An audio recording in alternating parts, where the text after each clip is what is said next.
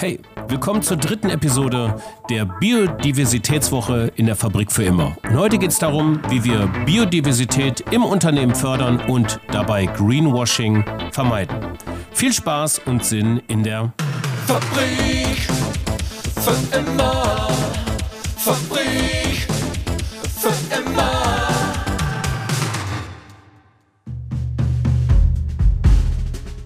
Herzlich willkommen zur Biodiversitätswoche in der Fabrik für immer. Gesponsert von Veganz, der Lebensmittelmarke für veganen Genuss und bewusste Produktvielfalt aus Berlin. Wir sagen Danke an Deutschlands innovativste Foodmarke. Und jetzt guten Appetit.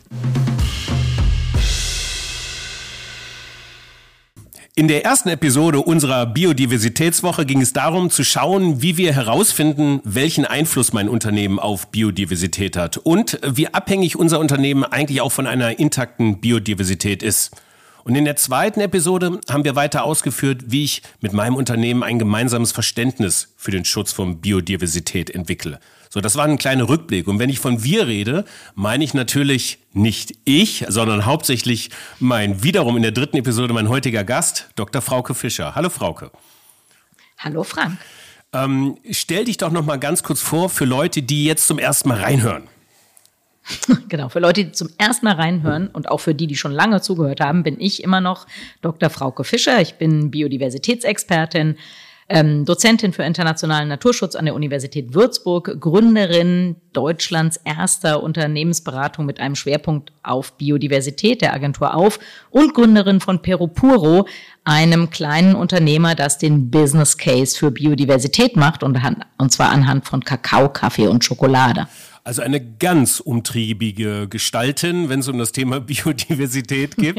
ähm, und Stimmt, ganz vergessen habe ich ja, dass ich Autorin bin. Das muss ich ja auch unbedingt noch zum Besten geben. Ja, was hat meine Mücke je für uns, was hat meine Mücke je für mich getan vor allen Dingen? Was hat die Mücke je für uns getan? So heißt das Buch. Genau. Sehr gut. Und ähm, da du Biodiversitätsexpertin bist, bist du auch genau die Richtige, wenn wir eine Biodiversitätswoche haben. Und so begleitest du uns die ganze Woche. Wie gesagt, die ersten zwei Episoden haben wir hinter uns. Und heute geht es ums Machen. Genauer gesagt, es geht darum, wie ich Biodiversität im Unternehmen fördere und Greenwashing dabei vermeide. Steigen wir mal ein, oder? Genau. Sag mal, in der letzten Episode sind wir ja auf diese Low-Hanging Fruits gekommen, Frauke. Was meintest, mhm. du, was meintest du damit nochmal? Genau. Also es gibt ja ein paar Maßnahmen, die man schnell umsetzen kann, wo man nicht äh, super duper äh, Experten einkaufen muss, wo man überhaupt nicht viel Geld investieren muss und wo man trotzdem was erreicht. Und das kann man als Low-Hanging äh, Fruit bezeichnen. Also als Beispiel, man hat ohnehin vor, sein Firmengelände, keine Ahnung, die Wiese davor mal neu zu gestalten und dann hat man die Möglichkeit, ob man da Rollrasen hinlegt oder ob man eine schöne Bienenweide, Bienenblühwiese anlegt. Und sowas wäre ein Low-Hanging Fruit, einfach diese Entscheidung zu treffen. Wir machen hier mal nicht äh, Schottergarten oder Monokultur, sondern wir machen mal schön was Biodiversitätsförderndes, Freundliches. Ja. Also das ist eine Möglichkeit der Biodiversitätsförderung im Unternehmen. Wie kann es denn, was gibt es noch für weitere Möglichkeiten? Genau, also kommt natürlich darauf an, was man für ein Unternehmen ist. Also wenn man direkt Rohstoffe aus der Natur entnimmt, dann ähm, ist man ja schon mitten in der Wertschöpfungskette und in der Lieferkette.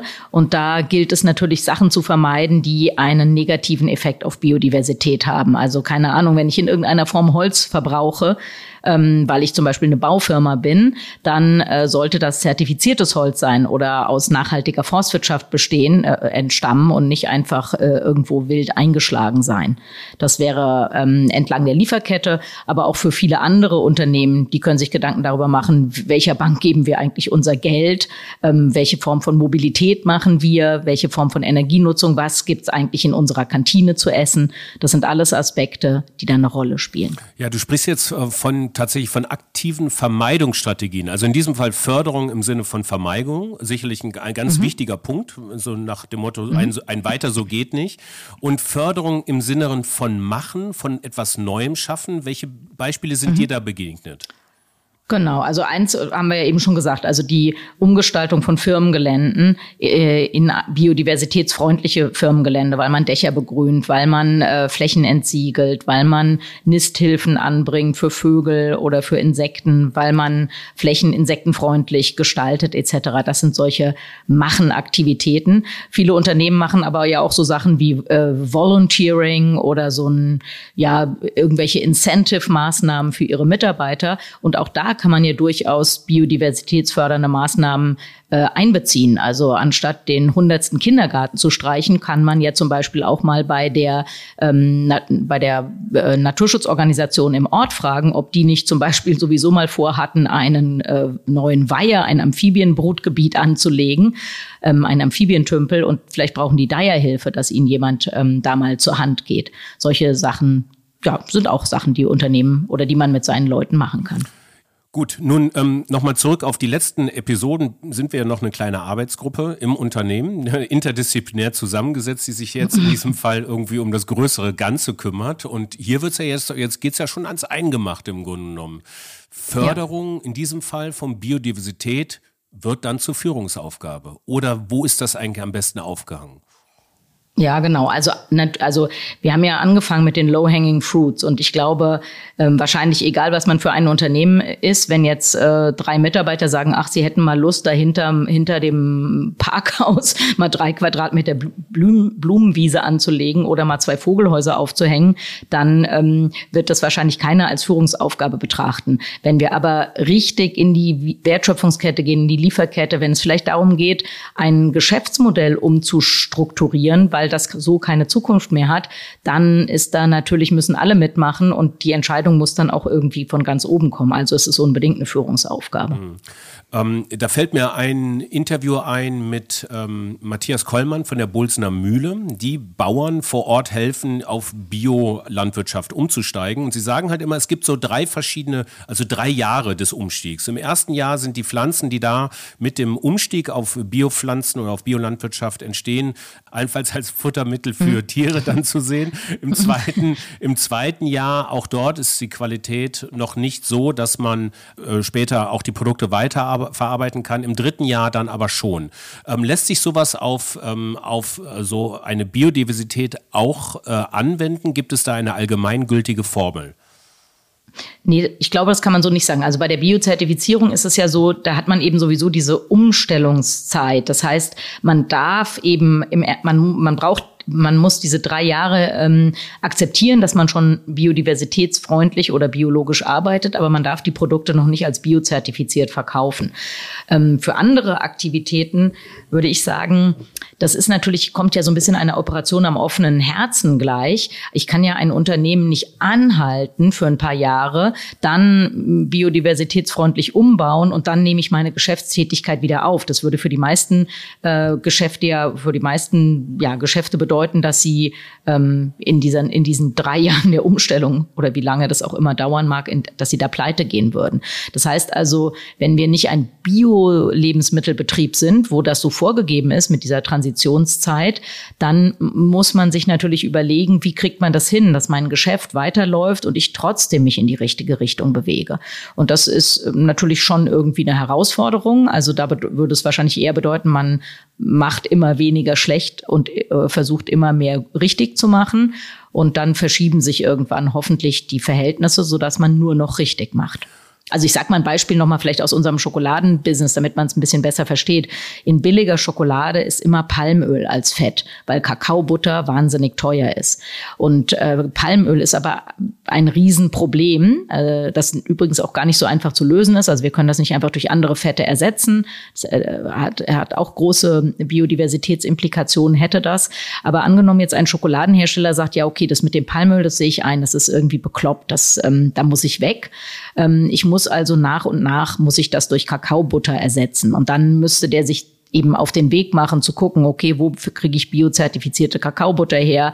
Dann äh, reduziere ich immer den Anteil von Palmöl in meinen Schokoladen oder mache vielleicht eine Schokoladenlinie, die schon Kakaobutter enthält und die anderen ähm, enthalten noch Palmöl und dann muss man es eben nach und nach umbauen. Das wäre vielleicht nochmal so ein konkretes Beispiel. Okay, der Umbau auf eine biodiversitätsoptimierte Lieferkette in diesem Fall ähm, hat durchaus das Risiko von Gewinn- und Umsatzeinbußen, ist wahrscheinlich auch von Branche zu Branche unterschiedlich geartet, aber es hat auch die Möglichkeit, ähm, der zukünftigen Neuausrichtung eines Unternehmens, einer, einer Neuausrichtung der Marke und damit kommen wir direkt zum zweiten Teil dieser Episode, nämlich wie wir Greenwashing vermeiden. Und das ist Kommunikationsthema, das ist Markenbildung oder das ist Markenvernichtung, wie man sieht. Was ist da deine Erfahrung mit?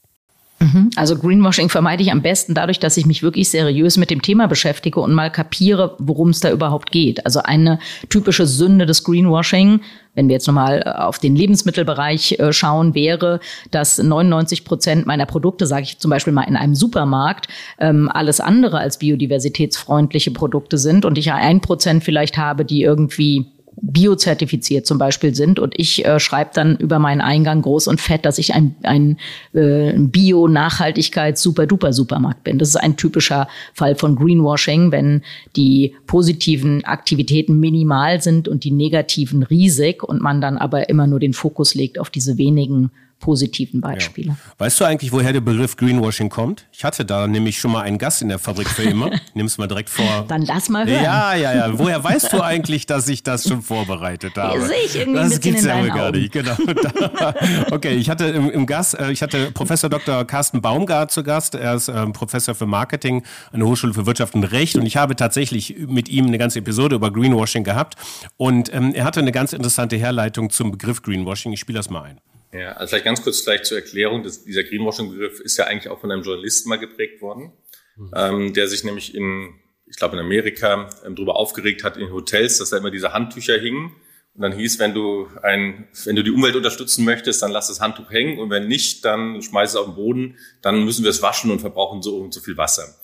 Und ähm, das heißt, was er eigentlich, und da hat er einen Bericht drüber geschrieben und was er eigentlich damit ausdrücken wollte, ist, dass ja die Motivation sieht zwar grün aus, ist aber eigentlich ökonomisch getrieben, ja, weil die Hotels damit Geld sparen.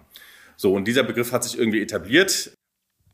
Genau, dieser hat sich etabliert. Punkt. Genau. Also, also letztendlich ist es natürlich, hat Greenwashing in hohem Maße was mit Kommunikation zu tun. So, da sind wir jetzt auch nicht ganz fern von in der Fabrik für immer. Und ähm, wir hatten seinerzeit mit Professor Baumgart ähm, so zwei, drei Punkte ähm, abgeleitet, durchdekliniert, wie man eben Greenwashing auch umgehen kann. Und da sind, wie gesagt, diese besagten drei Elemente ganz hilfreich. Ich fange mal kurz von hinten an. Das einfachste ist, mehr oder weniger sollten die Produkte und Dienstleistungen, die angeboten werden, stimmig sein mit dem, was ich da kommuniziere. Das heißt also, ähm, wenn ich dann schon eine nachhaltige Schokolade verkaufen möchte, wäre es dann auch ganz hilfreich, sie nachhaltig herzustellen. Ganz einfach. Ähm, das ist definitiv keine Raketenwissenschaft. Übrigens, ähm, was sind so für dich so die schlimmsten Produkte und Dienstleistungen, ähm, die man sich so vorstellen kann? Also mit welchen Produkten und Dienstleistungen schade ich der Biodiversität garantiert am meisten?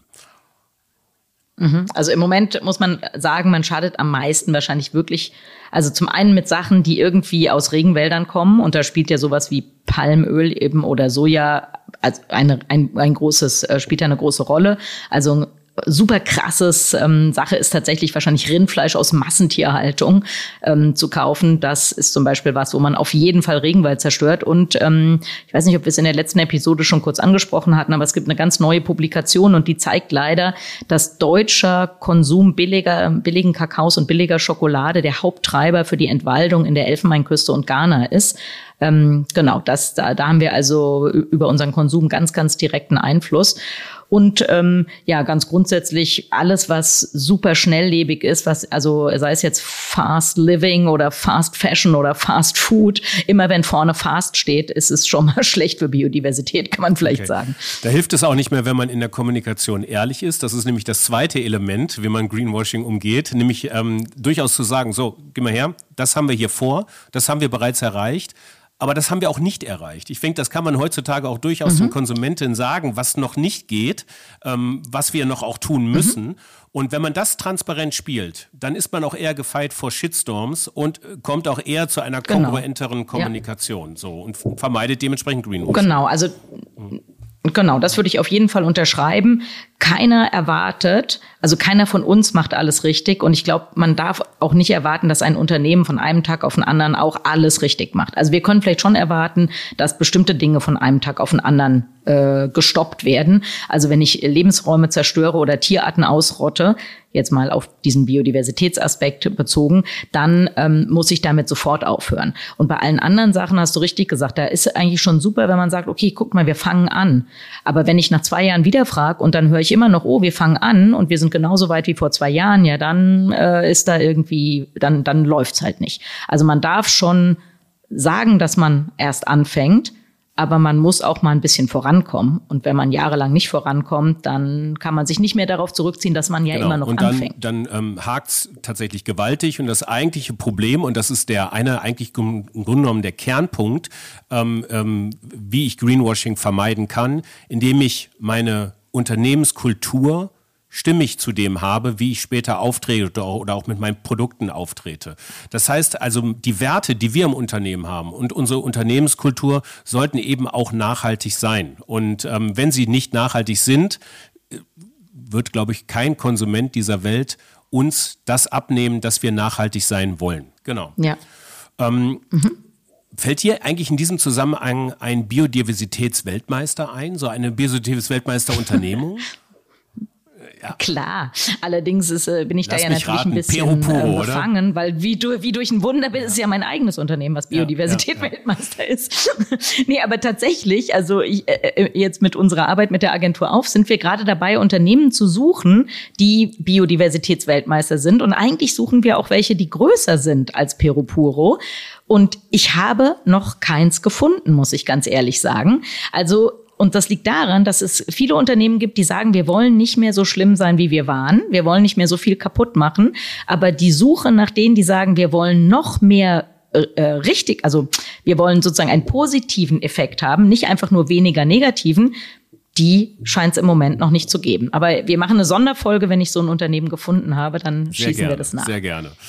Ähm, gut, das war's eigentlich jetzt schon für diese Episode. Kurz zusammengefasst, äh, Biodiversität, Förderung im Unternehmen funktioniert auf mehreren Ebenen. Allen voran erstmal durch Vermeidung von schlechten, von Schadwirkungen oder von Schadschöpfungen, ähm, wie wir es bis jetzt schon gesehen haben. Dann zur Förderung von kleinen, äh, von kleinen Projekten, die ich rund um meinen Unternehmenssitz machen kann. Wichtig ist, irgendwann auch Führungsebenen mit einzubeziehen, beziehungsweise wichtig ist, dass Führungsebenen sich einbeziehen ziehen, so sollte man es eher sagen, was dann irgendwie wieder auch Teil der Unternehmenskultur ist und Teil der Werte, die Führung auch vorgibt. Und wenn ich das klar habe, meine Unternehmenskultur und meine Werte, kann ich auch ehrlich in der Kommunikation sein, kann auch ehrlich mit Fehlern umgehen, kann auch ehrlich kommunizieren, was ich noch erreichen will und äh, was ich bereits erreicht habe und das Ganze und kann auch vor allen Dingen ehrlich Produkte und Dienstleistungen featuren, die kongruent sind mit dem, wie wir so sind. So, das ist, glaube ich, zusammengefasst in einer Minute das, was wir heute besprochen haben. Hast du noch was dazu zu fügen, Frauke? Nee, hast du super zusammengefasst.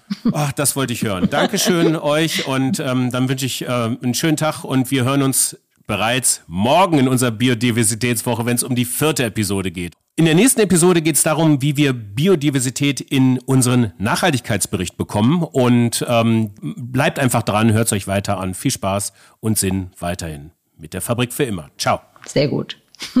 Fabrik für immer.